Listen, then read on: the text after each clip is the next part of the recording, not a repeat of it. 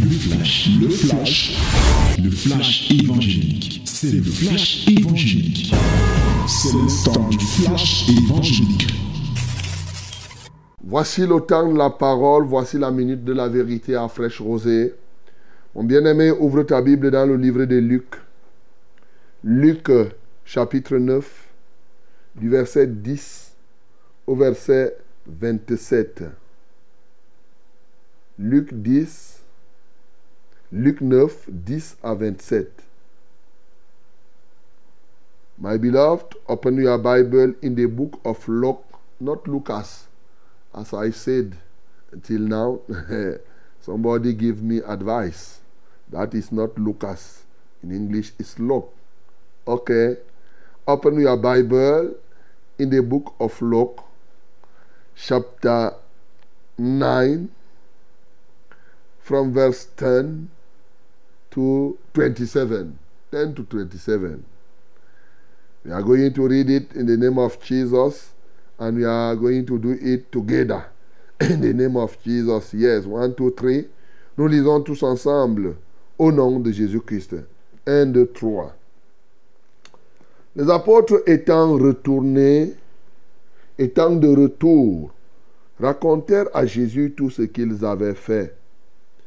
Et les prit avec lui et se retira à l'écart du côté d'une ville appelée Bethsaïda.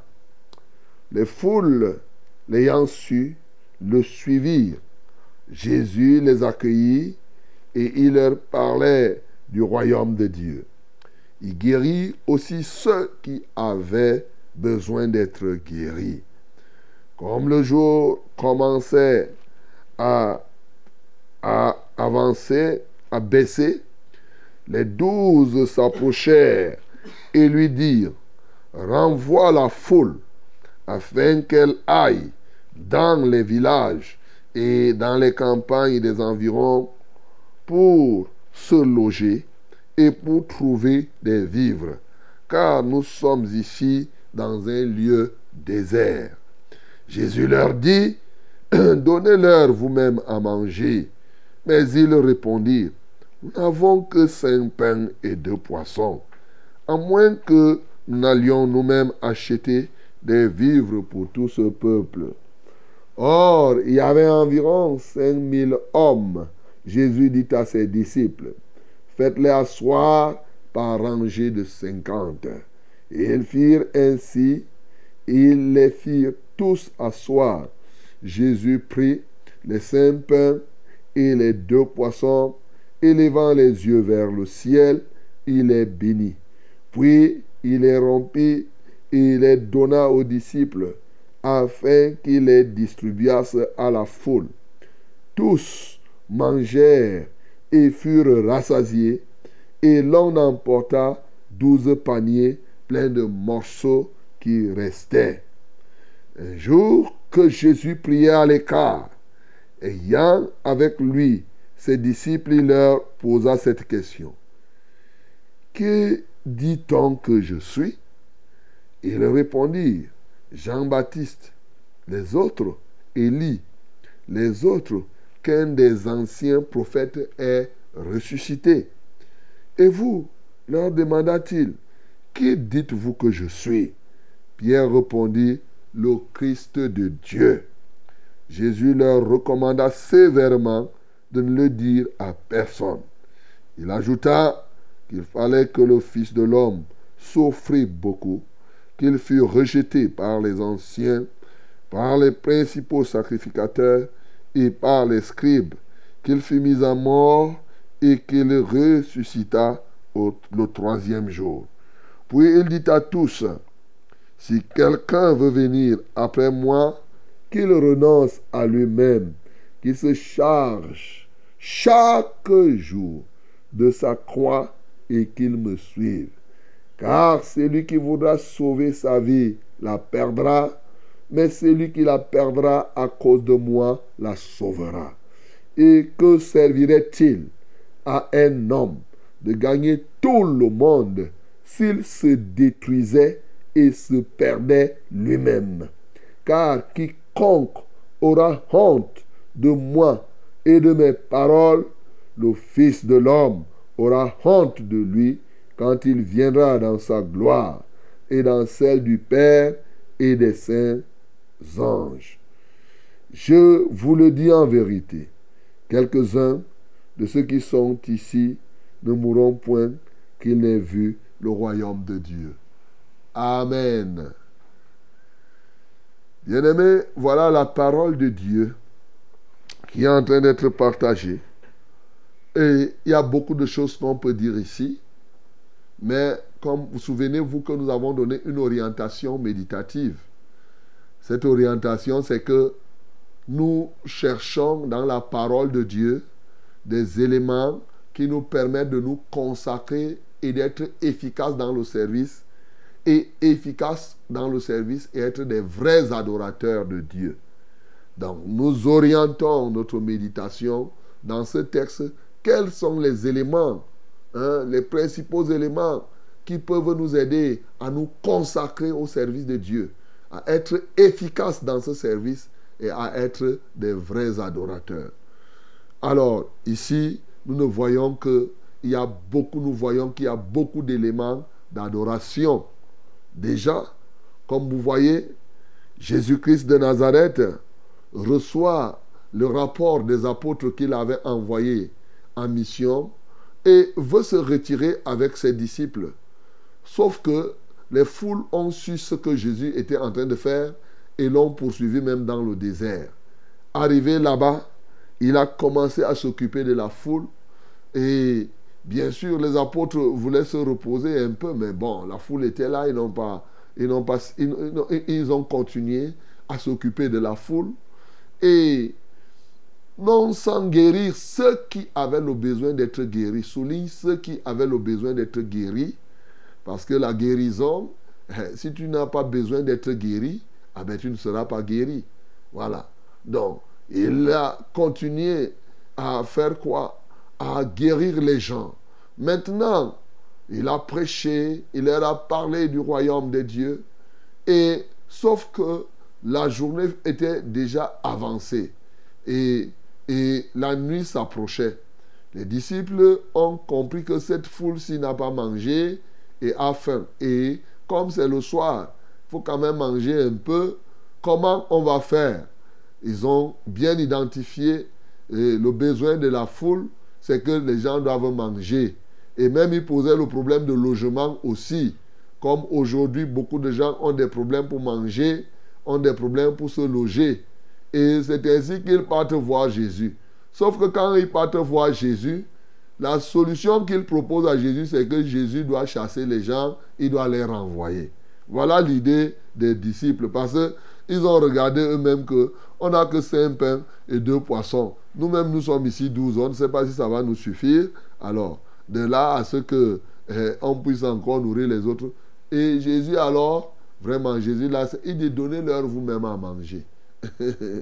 Regarde là, dit que c'est notre petit pain là. Sauf si nous-mêmes, est-ce qu'on peut même d'abord aller acheter des pains pour 5000 personnes? On va faire comment? Alors Jésus leur dit simplement bon, faites asseoir les gens par rangée de 50. Et quand il a pris du pain, il a béni le pain et on s'est mis à partager. Tout le monde a mangé, tout le monde a été rassasié et il y a douze paniers qui sont restés. Et là, après cette multiplication des pains, Jésus fait une retraite avec ses disciples. Et il leur pose la question. Qu'est-ce que les gens disent même que moi-même là, je suis qui? Ah, les apôtres disent que il y en a qui disent que tu es Jean-Baptiste. Les autres disent que tu es même euh, euh, euh, Élie. Il y en a qui disent que non, c'est un des anciens prophètes qui est ressuscité. Jésus dit que, ok, ça c'est ce que les gens disent. Vous-même, vous dites que vous êtes mes disciples. Vous leur dites que, vous vous dites que moi-même qui suis là avec vous, je suis qui? Ils disent, Pierre, comme, étant un peu comme un porte-parole, il leur dit, tu es le Christ de Dieu. La question, pourquoi Jésus a-t-il posé cette question comme ça? Et maintenant, quand il finit de leur dire qu'il est le Christ de Dieu, il leur dit, bon, ne dites pas ça aux gens. Hein. restez tranquille. Ce que vous devez savoir, c'est que le Fils de l'homme doit souffrir. Il va être rejeté par les anciens, par les scribes, par euh, euh, les principaux sacrificateurs. Il sera mis à mort. Et le troisième jour, il va ressusciter. Et ensuite, il dit, pour suivre donc celui-là, il faut faire quelque chose. Il faut renoncer à toi-même. Il faut te charger de ta croix tous les jours. Et bien sûr, et là, tu me suis. Parce qu'en fait, qu'est-ce que tu gagnes à, avoir le monde entier pour te détruire toi-même? Ce que Luc écrit ici, elle me paraît très pertinent. Il dit, s'il se détruisait ou se perdait lui-même, que servirait-il à un homme de gagner le monde entier? S'il se détruit, on peut se détruire soi-même. S'il se perd lui-même, alors il conclut en disant que si vous voulez garder votre vie, vous allez la perdre. Mais si vous la perdez à cause de moi, vous allez la retrouver. Et enfin, quiconque a honte de moi devant les hommes, il y aura un moment où moi-même, le Fils de l'homme, aura honte de lui quand il viendra dans sa gloire. Il annonce donc qu'il viendra dans sa gloire, celle du Père et des anges. Voilà la vérité. Et il leur dit donc, comme vous voyez là, c'est tant de choses bien aimées d'enseignement. Alors, comme nous avons orienté l'enseignement, la, méditation sur les éléments qui peuvent nous aider à être efficaces dans le service, bien sûr, nous ne cesserons de bénir le Seigneur Jésus-Christ parce qu'il est efficace. On le bénit ici parce qu'il est le multiplicateur de ce que nous avons. Tu peux l'adorer parce que Jésus multiplie. Souvent, on oublie ça.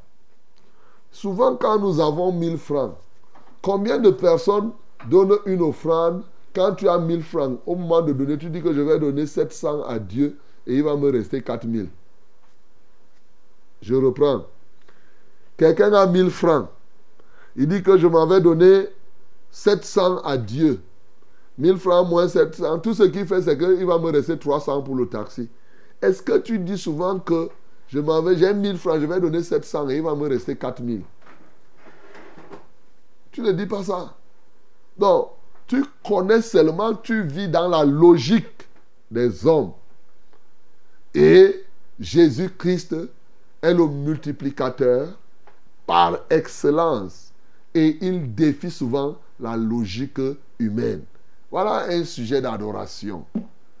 Jésus-Christ est le Christ de Dieu. C'est un sujet d'adoration. Il est l'enseignant patenté. C'est un sujet d'adoration. C'est un sujet d'adoration où il est celui qui recueille et qui donne la guérison à celui qui en a besoin. Autant de sujets d'adoration que tu peux avoir dans le texte que nous venons de choisir. Tu peux l'exalter pour cela.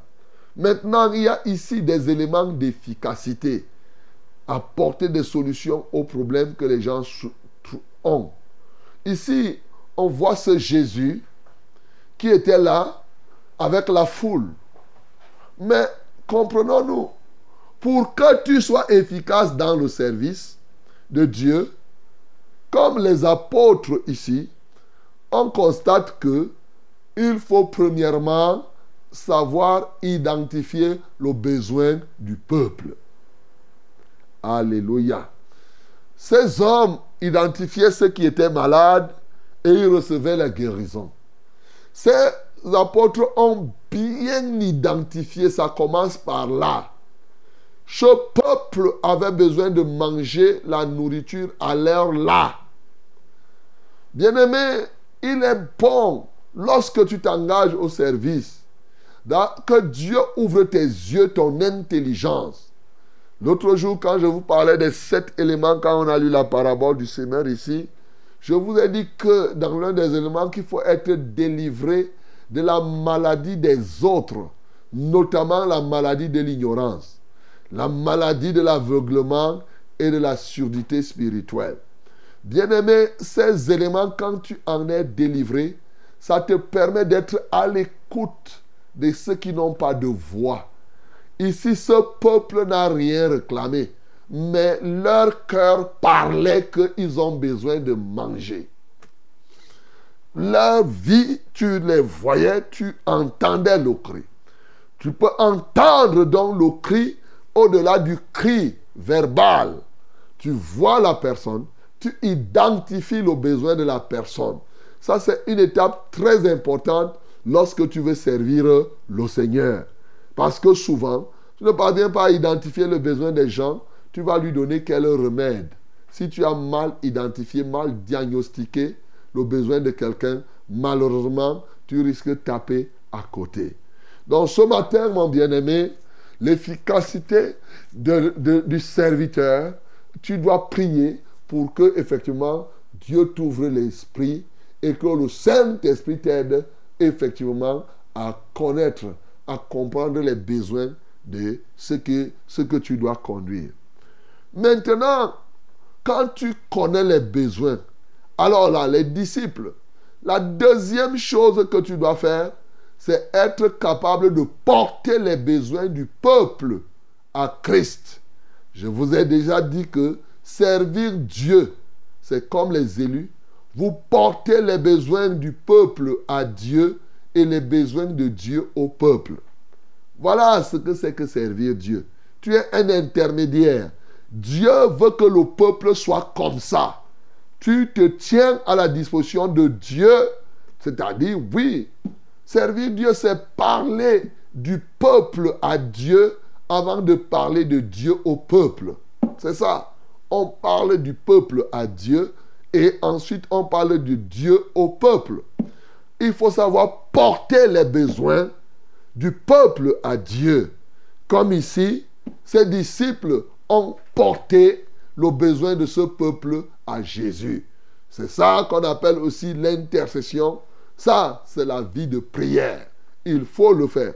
Sauf que dans leur prière en portant le fardeau, ce qu'ils avaient l'intention de faire n'avait rien à voir avec ce que Dieu, ce que Jésus pouvait faire ici. Eux, ils ont suggéré dans leur pensée, c'est qu'il faut renvoyer la foule pour que chacun aille se débrouiller. Jésus leur a dit, donnez-leur vous-même à manger. Souvent, nos idées, nos pensées ne sont pas les mêmes que celles de Christ. Ici, la Bible nous amène donc à commencer pour bien servir Dieu. C'est se départir des solutions logiques des hommes. Écoute très bien, mon bien-aimé. Là, nous sommes dans la foi. Dans la foi, on agit souvent dans le sens illogique, mais dans le sens de la foi. Ici, la logique, quand on voit 5000 hommes sans compter les femmes et les enfants, la logique, c'est de dire que rentrez chez vous. C'est-à-dire qu'on avoue, les disciples avouaient naturellement ici qu'ils étaient incompétents, qu'ils ne pouvaient pas nourrir cette foule-là et qu'ils n'avaient rien. Ils ont avoué leur dénuement par rapport à l'ampleur de la foule. Ils ont compris que eux là, ils ne peuvent rien. Et ils ont dit à Jésus de renvoyer la foule. Mais Jésus leur dit, mais vous-même là, donnez-leur vous-même à manger. Ça veut dire qu'ils étaient capables de donner à manger. Sauf que pour donner à manger à la foule, ce n'était plus dans, une, dans la sphère logique. Dans la logique des choses, c'est l'incapacité. Mais dans la foi maintenant, c'est-à-dire l'illogique, là, c'est possible de le faire. Bien-aimé, quand tu veux être efficace dans le service, tu dois transcender la logique des hommes. Je ne cesserai de vous le dire. Oh, David disait un jour, une science aussi merveilleuse n'est pas à ma portée. Alléluia. En tant qu'homme, la foi dépasse la science, la logique des hommes. C'est là, oui, la logique des hommes. tu te positionnes au-dessus de la logique. C'est là où tu vas manifester la foi. Aussi longtemps que tu vas chercher à faire les choses selon ce que les gens pensent, selon ce qui te donne, ce que la logique te dicte, régulièrement, tu vas échouer selon le plan de Dieu. Tu feras ce qui est bon, ta chair va se réjouir, mais ça ne sera jamais pour Dieu. Ici, c'est ce que Jésus-Christ a démontré en multipliant le pain. La logique humaine consiste à négliger le peu que nous avons. Ici, ces hommes avaient cinq pains et deux poissons. Ils voyaient que c'était insuffisant. La logique des hommes ne peut que créer des insuffisances dans la vie de ceux-là qui sont en train d'être dans la foi. C'est la logique des hommes. Cinq pains et deux poissons ici, il n'y a pas une équation qui devait faire cela. Écoutez très bien. Mais ici, lorsque tu vas plus loin, tu peux commencer à faire maintenant d'autres expériences instantanées, de sorte que le peu que tu as là, en un instant, peut devenir autre chose. Bien-aimés, les disciples ici n'avaient pas connaissance de cela. Ils connaissaient Jésus-Christ, hein, qui guérissait les malades, qui faisait voir les aveugles, mais ils ne connaissaient pas Jésus dans une autre dimension. Voilà pourquoi la suite va nous aider. Pour servir Jésus, pour servir Dieu, il faut bien le connaître. Mieux connaître Jésus, ça va t'aider à mieux servir. L'efficacité dans le service de Dieu est liée à ton degré de connaissance qui est Dieu. Bien-aimé, je te rappelle qu'on entre dans les parvis de l'Éternel avec des louanges. Mais dans la prière, on vient avec la connaissance qu'on a de Dieu. Parce que c'est cette connaissance qui va te rendre efficace dans ta prière. Tu ne connais pas Dieu, tu ne vas pas savoir prier, mon bien-aimé. Tu ne vas pas savoir. Tu entres dans la présence de Dieu, tu lui parles par rapport à ce que tu connais. C'est pourquoi on t'enseigne et quand tu retiens les enseignements, quand tu te trouves dans la présence de Dieu, tu lui parles et tu seras efficace. Les disciples ne connaissaient pas Jésus ici. Voilà pourquoi, vous allez voir, ils ne le connaissaient pas comme un multiplicateur de pain. Et c'est pourquoi par la suite, quand il prend la retraite, vous voyez pourquoi il leur pose la question. Les gens disent même que je suis qui. Et ensuite, vous-même, vous dites que je suis qui. Tu vois? Ça a un rapport. Il dit que, mais quand vous avez dit que je renvoie la foule là même, est-ce que vous saviez même à qui vous avez affaire? Moi, là, renvoyer la foule affamée comme si j'étais incapable de les nourrir. Voilà. Qu'est-ce que les gens disent que je suis? Hey, ici, pour servir Dieu, il faut connaître Dieu au-delà de ce que les hommes disent de Dieu. C'est ça. Il disait que Jésus était un des anciens prophètes ressuscités, un Jérémie, un Jean-Baptiste et un Élie. Est-ce que c'était ça? Donc les gens parlent de Dieu, ils ne le connaissent pas. Comme aujourd'hui, il y a quelqu'un qui va te dire que Jésus était un prophète. Jésus était, n'était même pas quelqu'un qui a vécu. Ils font les sciences, ils disent que je n'ai pas vu dans l'histoire. Ou bien quelqu'un va te dire qu'il y a eu des Jésus d'avant. Il y a ceci, ceci, ceci, ceci. C'est ce que les hommes pensent. Mais pour servir Dieu avec efficacité, tu dois traverser la dimension humaine de la connaissance de Dieu pour te positionner dans la dimension révélée de Dieu. Alléluia. C'est très important, mon bien-aimé. Ici, ce n'est ni la chair ni le sang qui ont révélé à Pierre. Il a dit, il est le Christ de Dieu. Plus Dieu te révèle, si ces gens avaient connu qui était Dieu, euh, qui était Jésus, ils auraient pu comprendre que ce Jésus-ci, c'est le multiplicateur par excellence. Par conséquent, même si c'est un pain et un poisson qu'on a, il peut utiliser pour nourrir des milliers de personnes. S'il connaissait Jésus-Christ, que c'est lui-même le pain de la vie, il devait comprendre que celui qui est le pain de la vie est capable de donner du pain à des milliers de personnes. Bien-aimé, ils ne le connaissaient pas assez. C'est pourquoi Jésus prend une retraite pour qu'ils connaissent vraiment qui il est. Et dans cette retraite, il va leur donner, il va enseigner. Il est le Christ de Dieu. C'est eux qui disent. Maintenant, parce que Dieu le leur a révélé. Et Jésus va expliquer la révélation. Le Christ de Dieu, c'est quoi? C'est le Messie de Dieu. C'est l'envoyé de Dieu, qualifié par Dieu. Mais il va leur dire, bien que je sois le Messie, sachez que le Messie là que vous voyez, il est venu, il va souffrir.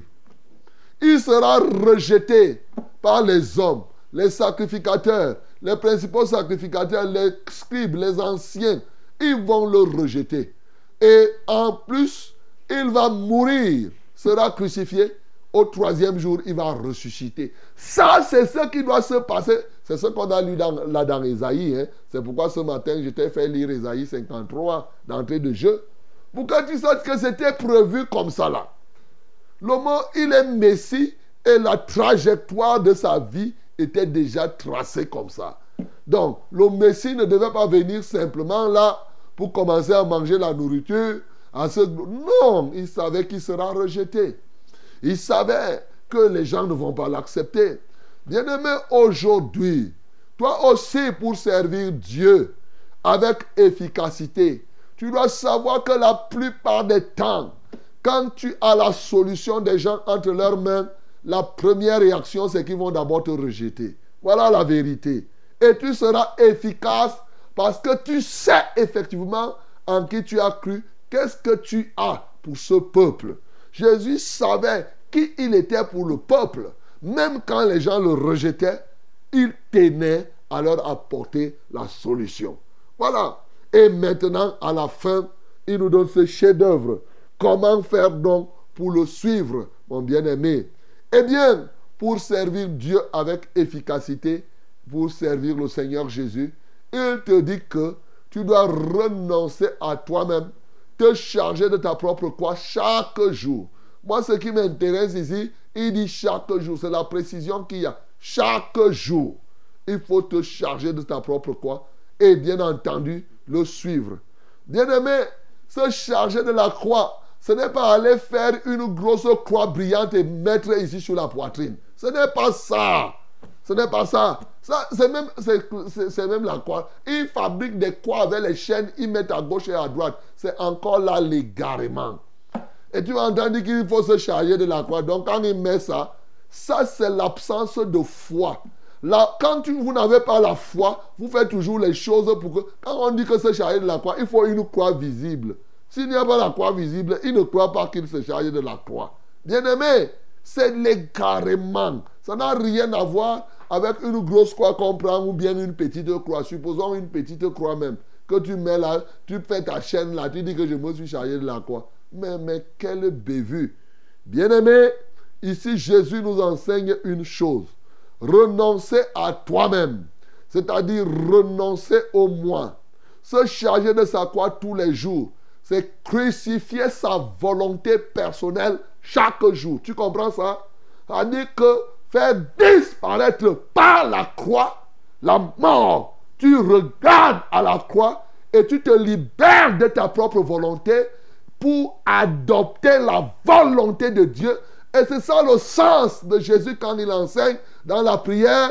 Il dit que ta volonté soit faite sur la terre comme au ciel. Et cette terre dont la volonté doit commencer à se faire, c'est toi-même. Chaque jour, mon bien-aimé, tu dois soumettre ta volonté nauséabondeuse là, ta volonté méchante. Elle doit être crucifiée. Comme ce matin, tu pries pour que c'est la volonté de Dieu qui se fasse et cela avec sincérité. Tu crucifies ta propre volonté. C'est ça qu'on a dit, se charger de sa croix. Mais ce n'est pas porter une grosse croix là en marchant à gauche et à droite pour te faire remarquer, mon bien-aimé. Toi qui m'écoutes ou toi qui suis les gens qui portent les croix. Hey, quand tu vois quelqu'un avec la croix, ça te fait comme s'il était quelqu'un. Il est perdu, comme toi-même tu es perdu. Voilà, c'est ça la vérité. Donc mon bien-aimé, tu renonces à ton égoïsme. Tu renonces à toi. Oui, à tes opinions, à ton élévation personnelle, tu crucifies ta propre volonté et tu laisses la volonté de Dieu éclore dans ta vie. Et ceci tous les jours. En ce temps-là, tu vas marcher derrière Jésus. Voilà comment on suit Dieu. Voilà comment on sert l'Éternel. Et dans ces conditions, bien entendu, tu le fais parce que tu n'es plus là pour regarder au bien de ce monde. Quand tu renonces à toi, tu renonces à quoi? Tu renonces au bien de ce monde. Tu renonces au plaisir de la chair. Tu renonces à toutes ces choses-là de la terre, mon bien-aimé. Tu vas voir que ton souci n'est pas de faire un paradis sur la terre. Mais il y a des gens ici qui vivent sur la terre, qui veulent faire le paradis sur la terre et après ils iront encore au ciel. Et ils veulent à tout prix que toute la terre devienne. Ils doivent avoir les belles voitures, les belles maisons, les beaux habits, les ceci, ceci. Après, ils disent que je. Il n'y a pas ça. Tu dois renoncer à cela, à ce genre d'émotion. Tu dois renoncer à ces plaisirs, mon bien-aimé, et fixer ton regard sur la croix. Oui, accepter donc la souffrance, accepter le rejet, accepter faire mourir ta volonté pour laisser éclore la volonté de Dieu en toi. Et ceci chaque jour. Bien-aimé, voilà comment tu peux faire pour servir le Seigneur. Mon bien-aimé, ce matin, il y a beaucoup de choses à dire, mais ce que je t'ai dit là, tu peux utiliser cela. Et si tu le fais, si tu as honte comme ça là, tu refuses de le faire parce que les gens vont se moquer de toi, sache que toi-même tu prépares, oui, ta déchéance au dernier jour. Que servirait-il à un homme bien-aimé de gagner les voitures et tout cela, et ces voitures qui te détruisent tous les jours dans les accidents et autres? Que servirait-il à quelqu'un de gagner toutes ces choses de ce monde pour que effectivement à la fin tu te perdes toi-même? Bien-aimé, arrête de te détruire ce matin. Arrête de te perdre. Ce Jésus-Christ qui est là, il est vivant aujourd'hui. Il te tend la main. Tu peux le suivre. Si tu acceptes, tu peux aussi le servir. Il est mort. Et sa victoire est ta victoire. Et dans la victoire de Christ maintenant, tu peux t'engager à son service. Que le nom du Seigneur Jésus-Christ soit glorifié. C'était, le flash, le flash évangélique. C'était le flash évangélique.